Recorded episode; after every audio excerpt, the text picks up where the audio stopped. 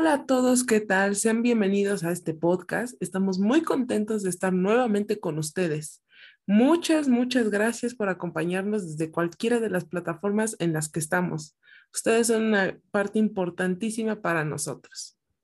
Hoy es un episodio especial porque no se trata de un episodio simple, en donde solamente voy a hablar yo. Hay una pequeña sorpresa, pero nos vamos a enfocar en un grupo en especial y en unas disciplinas que últimamente han tomado mucha fuerza. Yo también pertenezco a una de ellas y es los campos STEM. Nos van a hablar de algunos retos, cosas bonitas y otras cosas. Así que este episodio se va a enfocar a las mujeres desde un ángulo un poquito diferente, si lo queremos ver así. Para los que no sepan el significado de las siglas STEM, vienen de las palabras en inglés Science, Technology, Engineering and Mathematics, es decir, ciencia, tecnología, ingeniería y matemáticas. Así que estas carreras no tienen género. Tienen un gran potencial, tienen demanda, tienen futuro.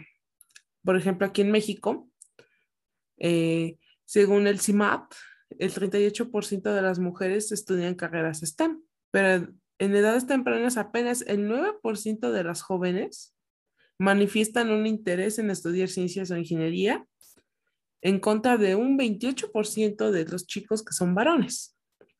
Entonces, eso ya nos está dando ahí una pequeña perspectiva. Ahora, según datos de un artículo que encontramos del Economista del año 2019, dice que, según datos del Banco Mundial, de 118 economías existentes, estamos hablando de los años 2015 a 2018, en promedio, solo el 14.1% de los egresados de carreras STEM eran mujeres. Entonces, en contraste con varios países desarrollados, se encuentra muy por debajo. Por ejemplo, Reino Unido, que va con 17.5%, Francia, que iba en 14.5%, Corea, que era 14.4%, y Estados Unidos, que va con un 10.4%, en contra de 16 países de América Latina, que es menos del 10% de egresados de las carreras STEM son mujeres estamos hablando de Latinoamérica. Si lo contrastamos ahora tomando a Latinoamérica, solo algunos países rebasan el 10%, que en este caso, según este artículo, era México, uno de ellos, Brasil, Belice y Perú. Lo rebasaban aproximadamente por el 13-13.1%. El más alto era Brasil, Ahora, en otro artículo que de hecho lo menciona Vancomer, bueno, BBVA, pero recuerden que para los panas, los cuates o la gran mayoría de todo el mundo lo sigue conociendo como Vancomer, en uno de sus artículos decía que en Apple las mujeres representaban el 33% de la plantilla laboral que estaba en Apple.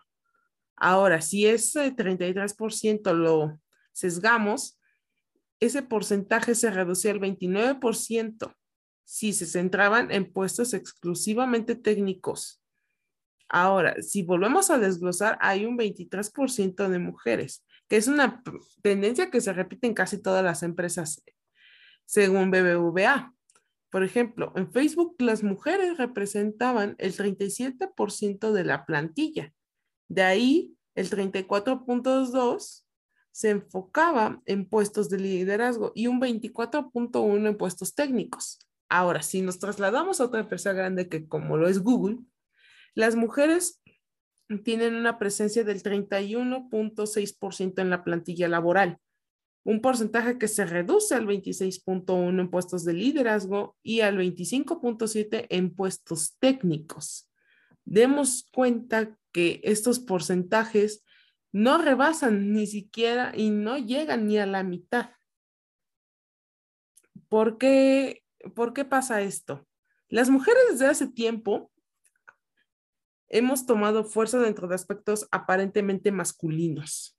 Ahora, tengamos en cuenta que este auge logra un grado de equidad dentro de varios ámbitos como lo son ingreso a carreras STEM, así como colocación en las empresas y surgimiento de líderes emergentes.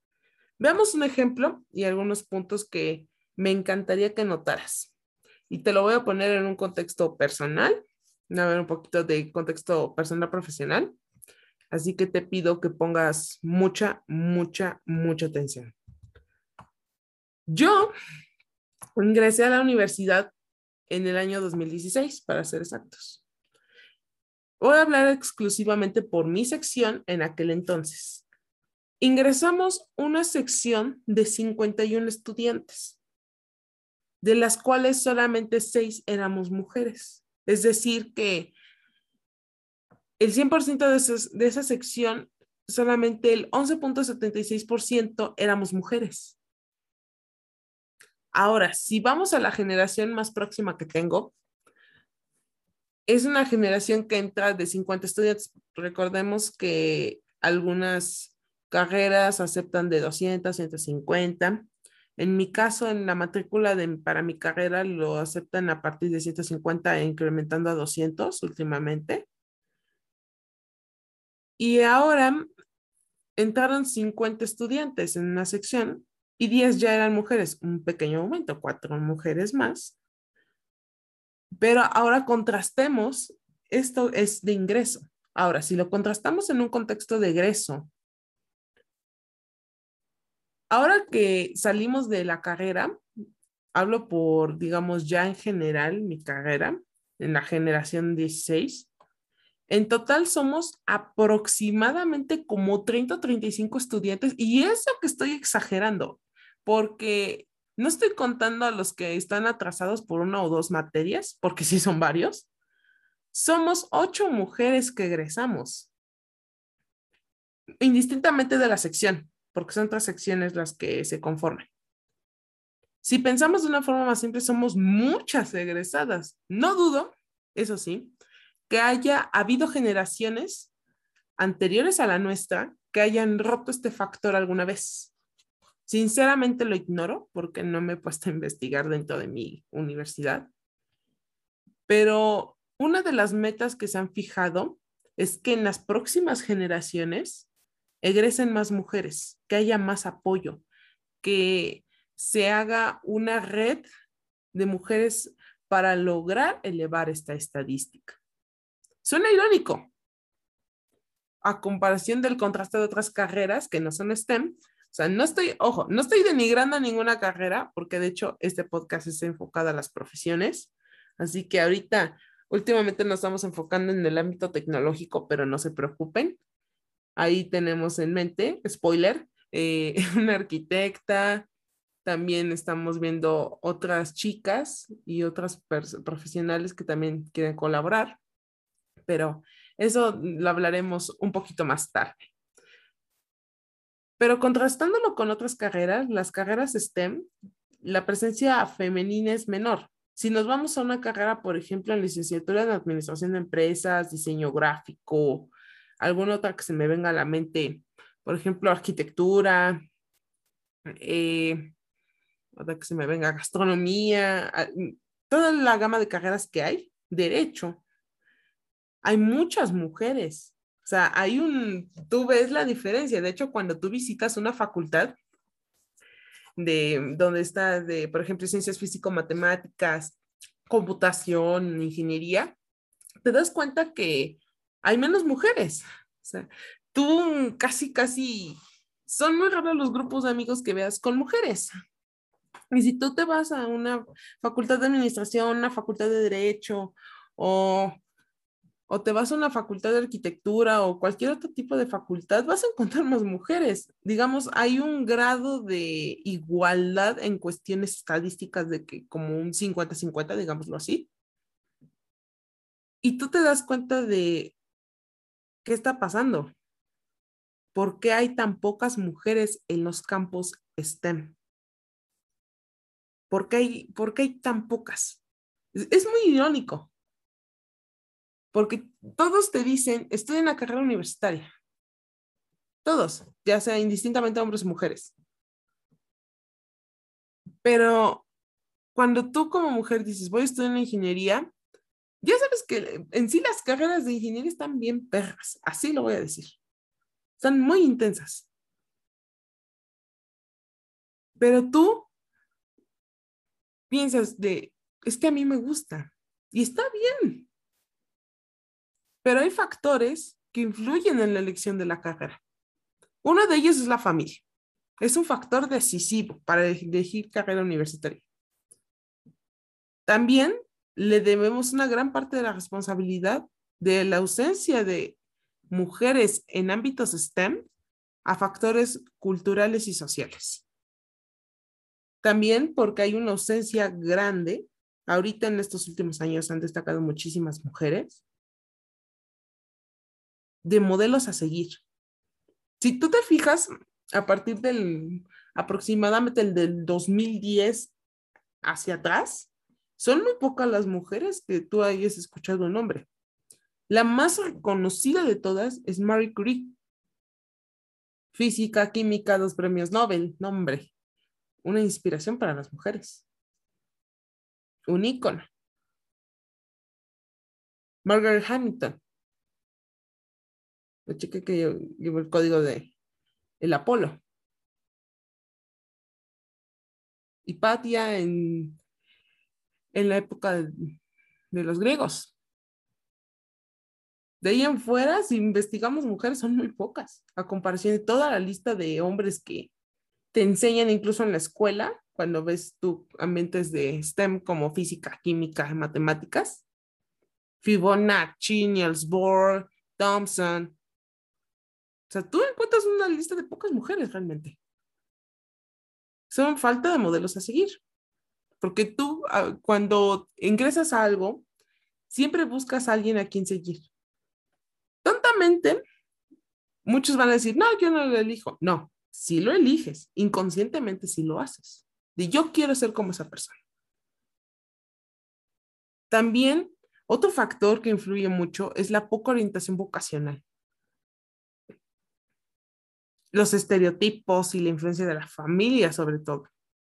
Es la hora de tomar la decisión en la carrera profesional que mantiene en baja la inclusión de mujeres en STEM. Te voy a contar un poco de mi historia en este ámbito, en un ámbito personal. Mis padres se criaron en un ambiente aparentemente conservador. ¿Por qué lo digo? Por el lado de mi papá, digámoslo así, han sido muy conservadores en cuestiones de que las mujeres deben relegarse a un papel secundario o que necesitan a una pareja para sostener una familia o que de nada sirve quemarse las pestañas, por así decirlo, porque al final vas a terminar trabajando en una fábrica más de 12 horas amargada y con deudas. O sea, es una expectativa muy mediocre. Porque que realmente mucha gente también lo tiene. Además, mis tías, no es porque ser criticona, pero es que sí se lo merecen son como una típica tía mexicana, chismosa, bien, bien mala onda, bien ojete, lo voy a decir con todas las letras, que es peor que un dolor de muelas, así se los digo. Que no puede ver que tú estás haciendo algo diferente o que estás tomando nuevos caminos que en tu familia nunca se habían visto, que te empieza a criticar o a hacerle coco a tus padres, de no sé para qué estudias y se va a hacer pendeja, va a terminar de obrera, solo está perdiendo su tiempo, estudiar no sirve, tú no estás hecha para eso, incluso te lo dicen.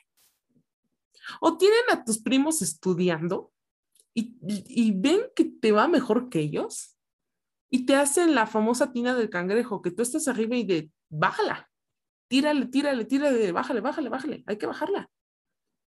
Ojo, no digo que todas las tías sean así, ¿eh? Porque hay tías que son bien chidas, que te apoyan, te incentivan, te dicen tú puedes, eres una chingona. Uf. Pero hay otros que, uf, entre más lejos, mejor. Y aún viendo el cambio en el mundo, no quieren romper el molde de su pensar. Es muy difícil.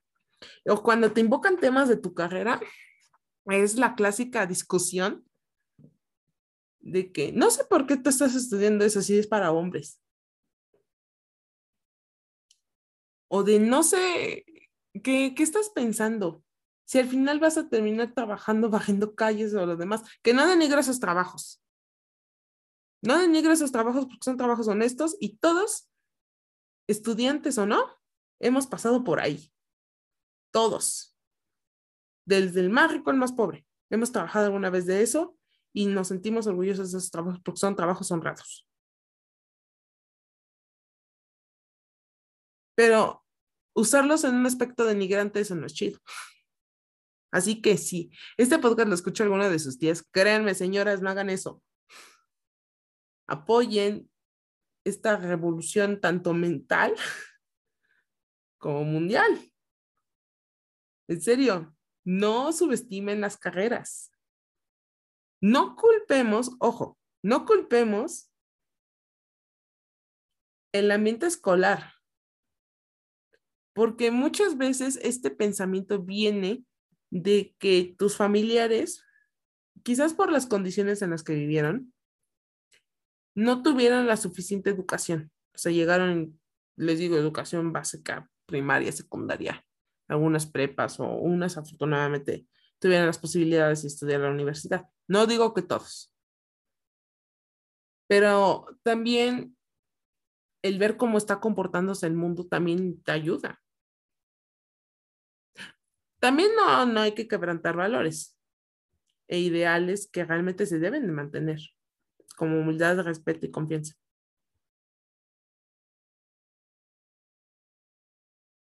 Esto contrasta, ya regresando un poquito al ámbito familiar, con la forma de pensar de la familia de mi mamá. En el caso de mi madre, o en el caso de, mi, de la familia de mi mamá, son más conservadores en el aspecto social. Es decir, que tienes que tener una pareja, tienes que tener hijos, tienes que casarte, tienes que tener tu casa, tu familia, tienes que hacer tu vida. Que no se tocan eso también. Que muchos preferimos este, vivir en la soltería y estar haciendo de nuestra vida un papalote pero muchas veces esa presión social pues sí es un poquito conservadora y, es como de yo no quiero cansarme, yo quiero seguir estudiando, yo quiero trabajar, hacer mi casa y, y vivir mi vida, retirarme joven y chingue su madre, hacer cosas chingonas. Que está bien. Aunque acepto que ahora que mis primitos, digo los más chiquitos, y yo hemos decidido a, a, estudiar más, bueno, yo en mi caso saben que soy egresada, y mi hermana, mi otra hermana, este, tiene una ingeniería, o sea, licenciada en ingeniería. Y aparte tiene una maestría. Entonces, que es algo muy cabrón. Y mis abuelos y mis tías han abierto más el horizonte, el panorama, que realmente, por eso les digo que hay tías chéveres, hay tías bien chingonas que te apoyan, neta. En el caso, en mi caso, me apoyan más mis tías maternas que las paternas, porque las paternas me tratan como la punta del hígado. Pero cuando analizo los factores que influyeron en ambos casos, siempre es la educación y el modelo familiar.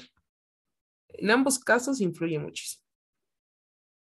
Por ejemplo, a mí que me, porque muchos me van a preguntar, ¿y, aquí te, y a ti qué te impulsó a estudiar eh, ingeniería? ¿Qué, qué, ¿Qué hizo? Cuando yo estaba chiquita, yo, y este es un dato extra, yo quería estudiar psicología yo dije, yo quiero ser psicóloga. Llega, pasan los años, me empiezan a gustar las matemáticas, con el auge de las computadoras. De hecho, tenía una compañera bien mala onda en la primaria que teníamos unas, unos fáciles de computadoras en aquel entonces. O sea, no existían los gigas de RAM ni cosas de ese estilo. Y me acuerdo que recién Google ya tenía un auge como buscador y me acuerdo que nos enseñaron a buscar gatos, creo que eran gatos o perros, ya no me acuerdo.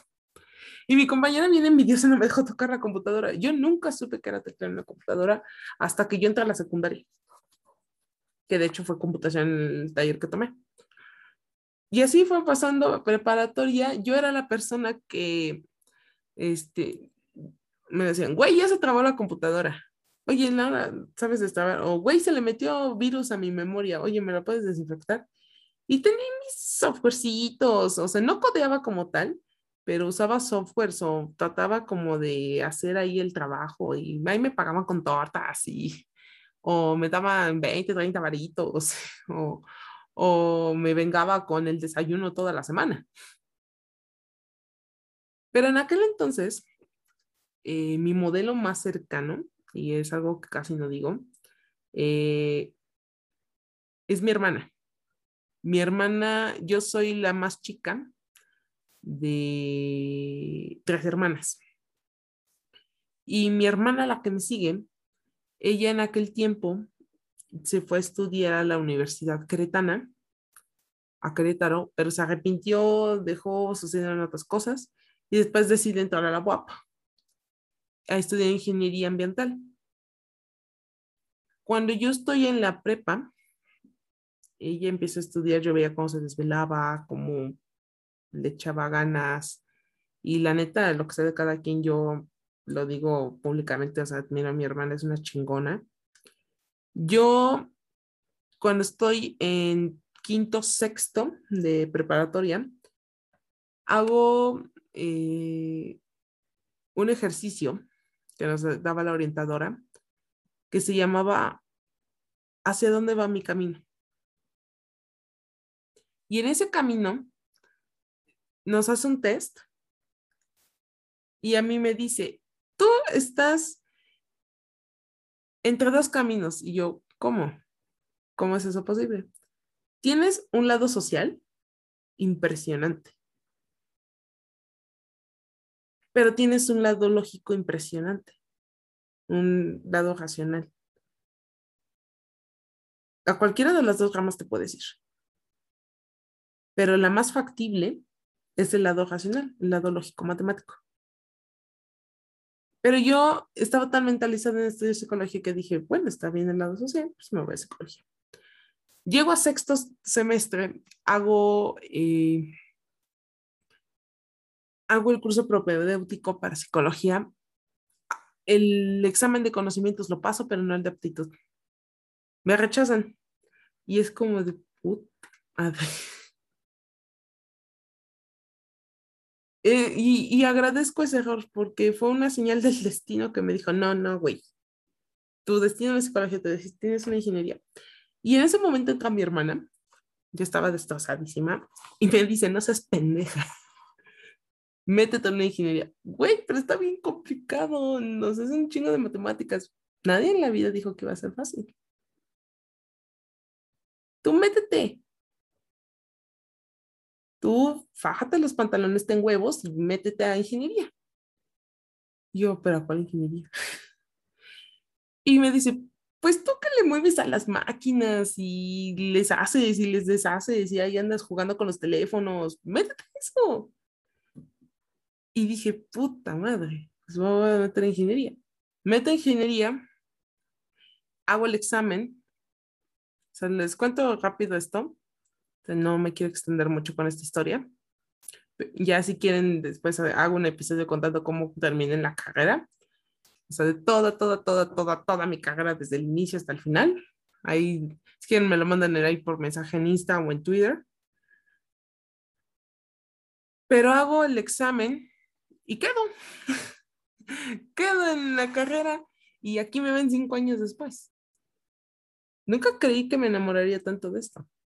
Y antes yo pensé que nada más era reparar computadoras y meter softwarecitos y, demás. Y no, es más complejo. Y a mí me trae lo complejo.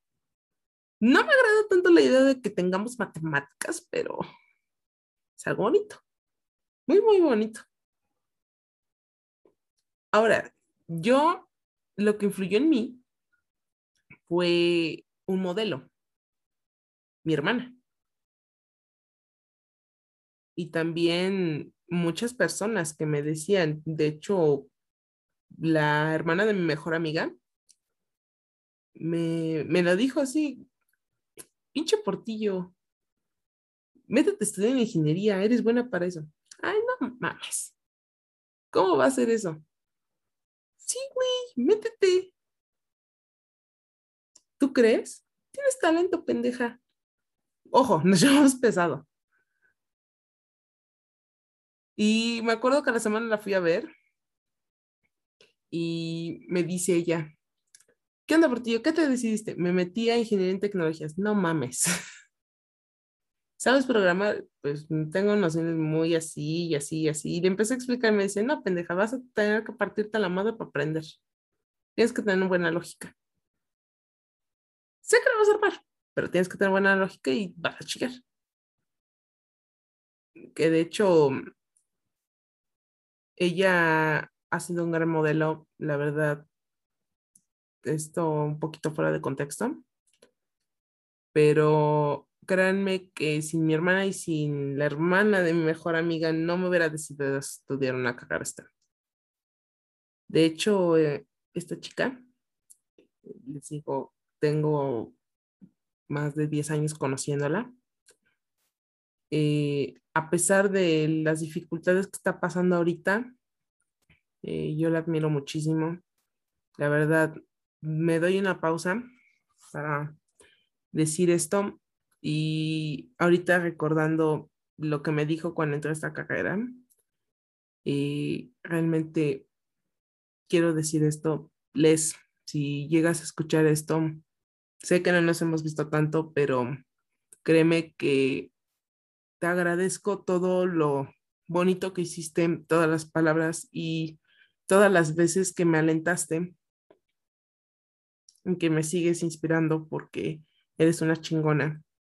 Y sé que en este momento el cáncer con el que, contra el que estás luchando, que es un cáncer de tiroides, ahorita en este momento te está limitando para ejercer pero yo sé que vas a salir avante y que vas a triunfar, que me vas a dar mis chingadazos para decirme, güey, te dije que lo ibas a lograr. Pero créeme que hay muchas mujeres, ya sea por cuestiones económicas, por cuestiones de salud, que se están limitando. Créeme que inspiran muchísimo porque esas dificultades las hacen más guerreras y las hacen más fuertes. O sea, yo lo confieso, tanto tú como mi hermana fueron mis modelos a seguir. Y creo que ese factor me ayudó para poder decidirme por fin estudiar la carrera y por fin terminarla también. Entonces, Les, créeme que te mando todos mis mejores deseos y créeme que aunque es muy pequeña la historia que tengo con, que tenemos muchas que son muy personales, pero en especial en cuestiones de carrera son, son increíbles y que muchas veces tus consejos me hicieron coco wash y me hicieron reaccionar. Entonces, les soy chingona, te admiro muchísimo y espero que te recuperes pronto y que me pendejes. La verdad, no me puedo contener. Esta, esta parte es un es algo especial porque hay muy pocas mujeres en el campo. Tú me lo dijiste y me dijiste que tenía que ser fuerte, que tenía que ser chingona y lo estoy haciendo. Entonces, Leslie, muchas ganas, mucha fuerza y créeme que vas a salir como toda una campeona contra esta batalla. ¿Va? Perdón, es que es un poquito complicado porque ah, mm, se supone que no debería exponer un poco mi lado más personal, pero realmente esto saca a flote muchas cosas y créanme que me siento muy orgullosa de tener, de tener amigos así. Bueno, regresando al tema, después de ese pequeño cortecito emocional. Ahora veámoslo desde el lado de las empresas. Muchas empresas han estado elaborando y aplicando estrategias para que haya más presencia femenina en los distintos ámbitos laborales y socioeconómicos. Incluso hay departamentos que se dedican a la inclusión y a la diversidad en todas estas. Les pongo un ejemplo igual, que es el caso que tengo con el programa Crece con Google para Mujeres en STEM, en el cual participo junto con 239 mujeres más de todo el país, en la cual Google aliado con Inroads México, en una de las semanas donde manejamos soft skills, porque es una semana técnica y una semana de soft skills, nos trajeron a una ponente muy buena, la verdad, que es este, Aurelie Settlement. Es una líder europea que se mudó a México para trabajar, que es una Sales Engineer en Google Marketing Platforms y es co-líder de la comunidad Pride de Google y nos comentaba o nos hacía referencia a lo siguiente.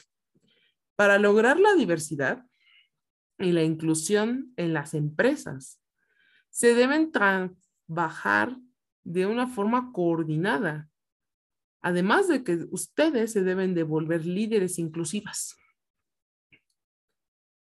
Ahora, para esto, yo destaco seis rasgos característicos que se deben tener o en su caso desarrollar, como lo son curiosidad, inteligencia cultural, colaboración, compromiso, coraje y tener el conocimiento de reconocer tus sesgos.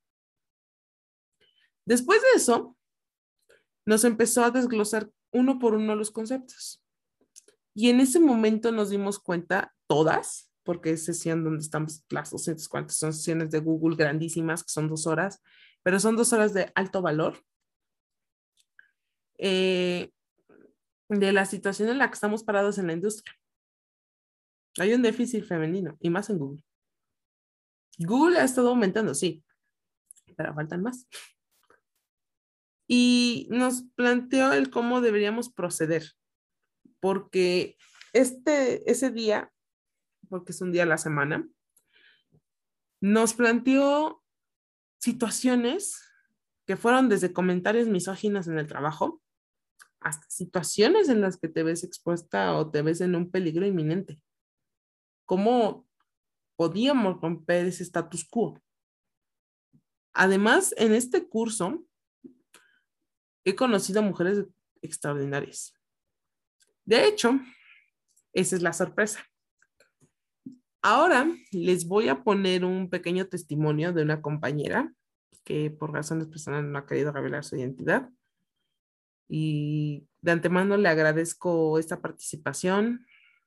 Y también son mujeres, están, por ejemplo, en mi equipo con Google, porque de hecho estamos trabajando en equipos, somos muchísimas y ella es parte de mi equipo y la verdad mi equipo es muy bueno y tiene un gran, gran, gran, gran potencial.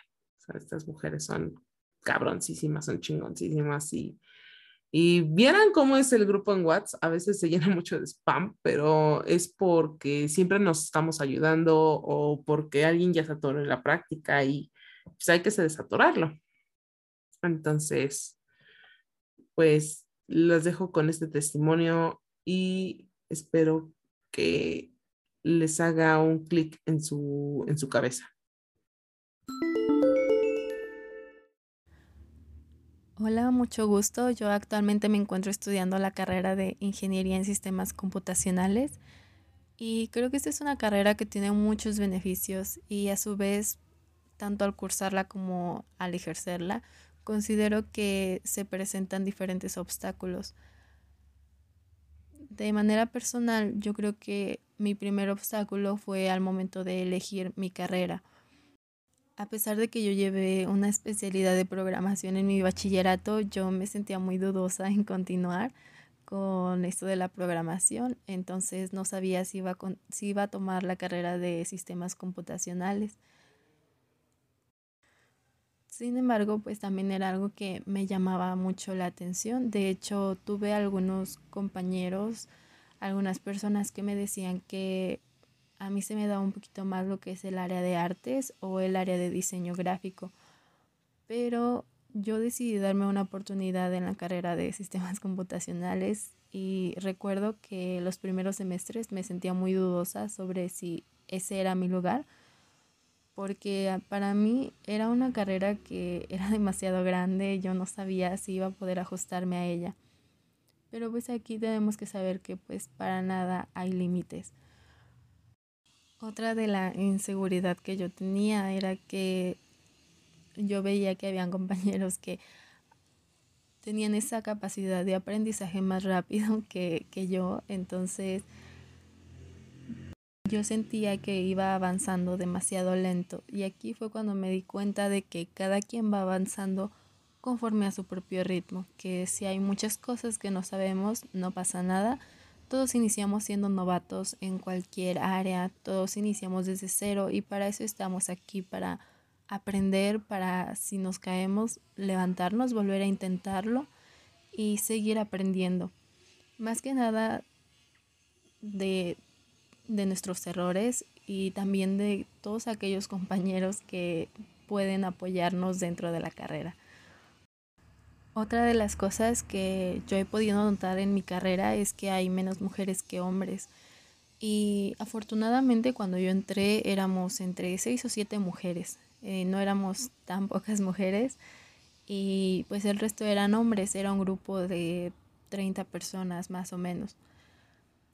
Y pues en el bachillerato era lo mismo. Habían pocas mujeres y en su mayoría eran hombres.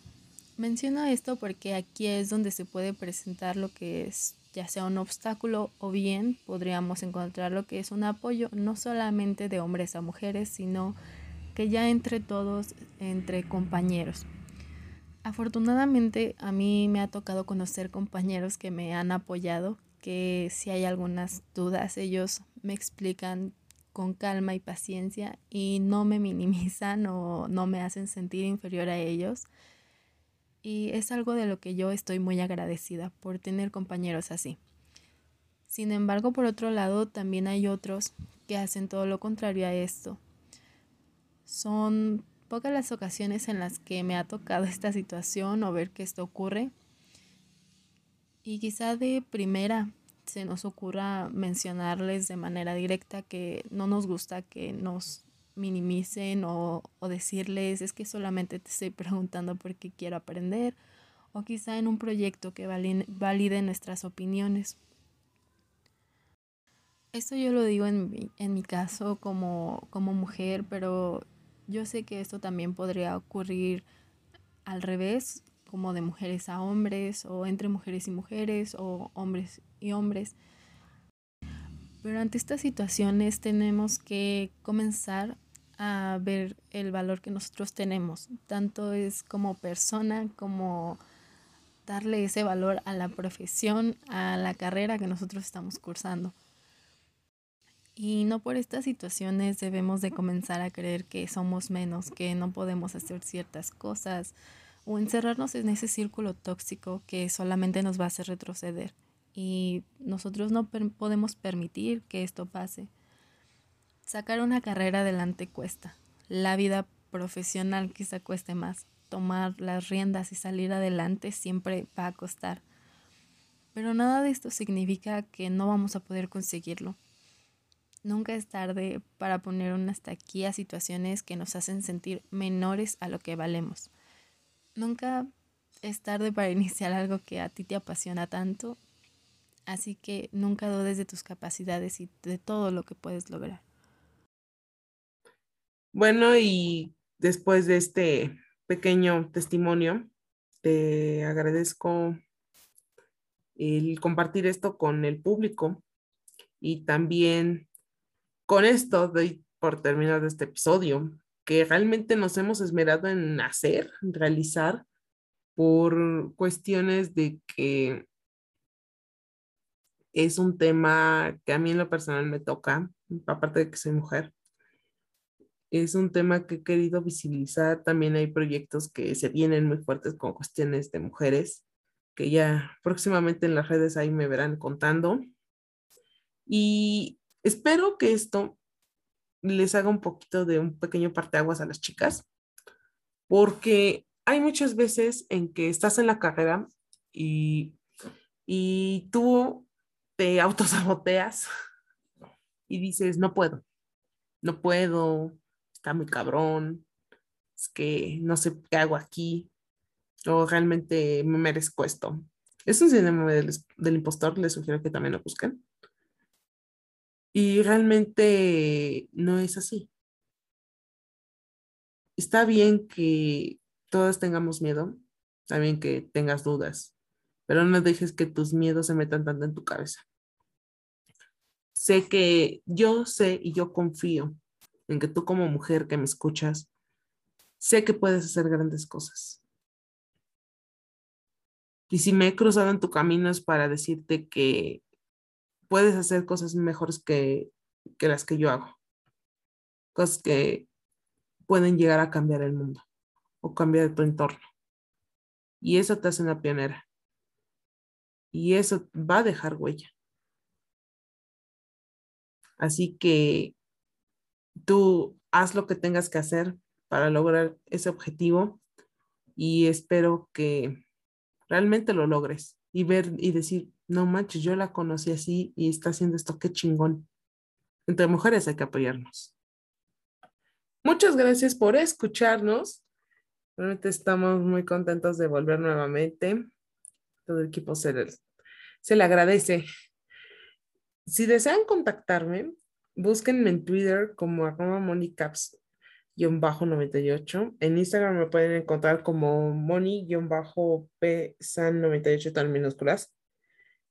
Y yo con mucho gusto leo sus mensajes, les contesto y nos vemos en el siguiente episodio. Así que, bye.